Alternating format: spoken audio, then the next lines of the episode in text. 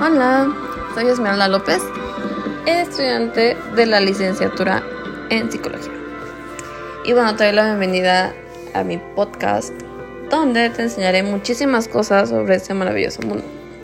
Te daré algunas herramientas para que se te pueda facilitar esta gran ciencia. Bueno, hoy nos adentraremos en lo que es una rama de la psicología, que es la psicometría. Y bueno, ustedes dirán, pues no, ¿qué es eso, no Esmeralda? Y bueno, pues les voy a explicar. Es una disciplina que está encuadrada dentro del marco de la metodología de las ciencias, dentro del comportamiento y relacionadas con el campo de la medición psicológica. Y bueno, dice, pues güey, está midiendo. Y bueno, ¿qué mide la psicometría? Eh, puede decirse que a través de la psicometría se le asigna un valor a un atributo psíquico de un individuo revelado a través de la evaluación en cuestión. Y bueno, ¿qué mide la psicometría? Obviamente es importante destacar que esta disciplina metodológica trabaja con las características de una persona, o sea, no con una persona en sí. O sea, es decir, la cuantificación se aplica en una característica psíquica observada a través de una evaluación y no sobre el objeto o el sujeto. Bueno, para no hacerla más complicada, les daré unas cuantas características. Como se los dije anteriormente, la psicometría es una rama de la psicología y es una ciencia cuyo objeto es medir los aspectos psicológicos de una persona. O sea, ya sea como son los rasgos de personalidad, el conocimiento, las, las habilidades, la cognición y las capacidades mentales que tiene el individuo. Bueno, esas pruebas se dividen en dos grupos. Ya es la que es la, el 3 de personalidad o la prueba de inteligencia. Les daré algunos, bueno, algunas características para que no se confundan. O sea, realmente no es tan difícil como que pues pues y este, ¿cómo se llama? De diferenciarlas, perdón. Bueno, un test de personalidad mide eso, los rasgos de personalidad. O sea, ya sea si una persona tiene ansiedad, no sé, si tiene depresión o cosas así. Y bueno, una prueba de inteligencia, vaga la redundancia, mide la inteligencia, la retención, la memoria, el cognitivismo del individuo. Bueno, a fin de que los test sean útiles, estos deben de cumplir cuatro requisitos. Y bueno, los cuatro requisitos ya son, es la estandarización, la objetividad y la confiabilidad y la validez. Bueno, te iré como que resumiendo un poquito estas, pues para que no te pierdas. Bueno, esto quiere decir que la estandarización son las condiciones de administración y calificación de un test psicométrico y que estén bien definidas y la actualización sea idéntica en todos los sujetos examinados. Entonces el aspecto más importante que queda por resolver es la interpretación de las puntuaciones logradas por los sujetos evaluados. Y ahora pasaremos con lo que es la objetividad. En las pruebas psicométricas que se emplean en las empresas, obviamente en su mayoría son de naturaleza objetiva. Esto quiere decir que la calificación que obtiene el candidato está libre de interpretaciones subjetivas por parte del que lo califica. Eso quiere decir que, o sea, si a lo mejor y a mí no me dio tiempo de calificar el test y me quedé a la mitad y se lo di a mi otra compañera, bueno, al otro psicólogo, no sé si estamos en RH o cosas así, o sea, no cambie, ¿cómo decirte? Pues sí, que no cambie como que el resultado, o sea, que el resultado sea sí o sí. Entonces seguimos con lo que es la confiabilidad. La confiabilidad de un test es la precisión con lo que el test mide lo que tiene que medir. Que valga la redundancia nuevamente. Es una población, eh, bueno, en una población determinada y en las condiciones normales de aplicación.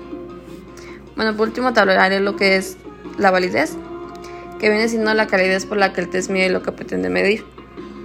La apreciación de la validez supone la existencia de criterios estándares con los cuales comparan los resultados del test. Pero bueno, hay muchísima información. Nuevamente, esto es muy teórico. La neta es que sí, es muy teórico y suele ser cansado. Pero bueno, obviamente también hay su lado, está su lado bueno de la psicometría. Obviamente todos venimos, bueno, yo como estudiante la neta es que, pues sí, la neta es que dije, no, sabes que ya le quiero como que aplicar una prueba a alguien, pero dije, pues güey, no sé. Entonces, bueno, yo aquí te voy a explicar cómo la puedes aplicar, o sea, como que qué debes de fijarte, cosas así. Entonces, bueno, este, una de las, pues sí, como que de las más conocidas y las como que más habladas es la del test de la figura humana. Esta prueba eh, es una prueba proyectiva de una evaluación de la personalidad y rasgos emocionales sociales, que implica la producción de un dibujo por parte del evaluado, el cual es analizado con base en su contenido o a las características del dibujo. Bueno, eh, les voy a decir cómo se aplica. Bueno, como les digo, Salanta es un, pues es un test como que súper, pues sí, como que súper barato porque, pues bueno, para aplicarlo, pues solo necesitas una hoja, un lápiz y una goma de borrar. Y bueno, al paciente le tienes que dar la indicación y decirle que dibuje una persona o sea, no indique si es hombre o mujer, solamente que dibuje una persona. Eh, si ante la indicación para la administración del test la persona se pone nerviosa o se bloquea o se muestra reacia a hacer el dibujo, es importante indicarles que no se va a evaluar, o sea, el dibujo por su calidad artística, que lo único que se busca es que dibuje para conocer, pues para conocerle mejor.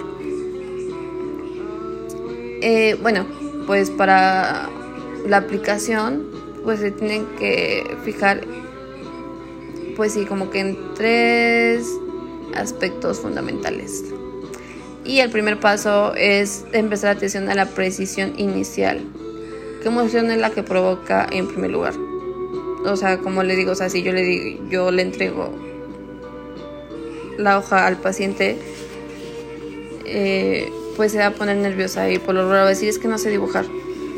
Entonces tú vas anotando eso. Eh, el segundo paso es que cómo, cómo va iniciando el dibujo. O sea, hay gente que lo inicia de arriba hacia abajo, de abajo hacia arriba. Lo más normal es que lo dibujen de arriba hacia abajo. Eh, ¿En qué lugar lo ponen? ¿Qué cosas resaltan más? y bueno, les daré una, bueno, algunos elementos. Les daré como que el trazo de la figura. Otro aspecto que debemos observar a la hora de realizar el dibujo es el tipo del trazo del lápiz, o sea, cómo lo dibuja. Que está utilizando movimientos amplios, restringidos, o sea, o fuertes, o es muy flojo. De hecho, yo hace rato, eh, mientras hacía todo esto, se lo aplicó una amiga. Entonces, su trazo de ella fue muy flojo. Entonces, eso quiere decir que es una persona tímida e insegura. Bueno, aquí hablaremos del tamaño de la figura. O sea, si la figura es extremadamente grande, eso quiere hablar de que es una persona con un ego muy, muy grande. Y al contrario, o sea, si es una figura muy pequeña, quiere decir que obviamente tiene problemas de inseguridad. Pero bueno, para no hacerla más larga, eh, también está el test del HTTP, que es eh, casa, árbol y persona. Eh, y está el test de la familia. El test de la familia se hace más en niños pequeños, como el test de vender. Que el test de vender viene siendo como que una pues sí, como que una secuencia. Pero bueno, este no voy a aburrirlos más. Este, espero que les haya gustado.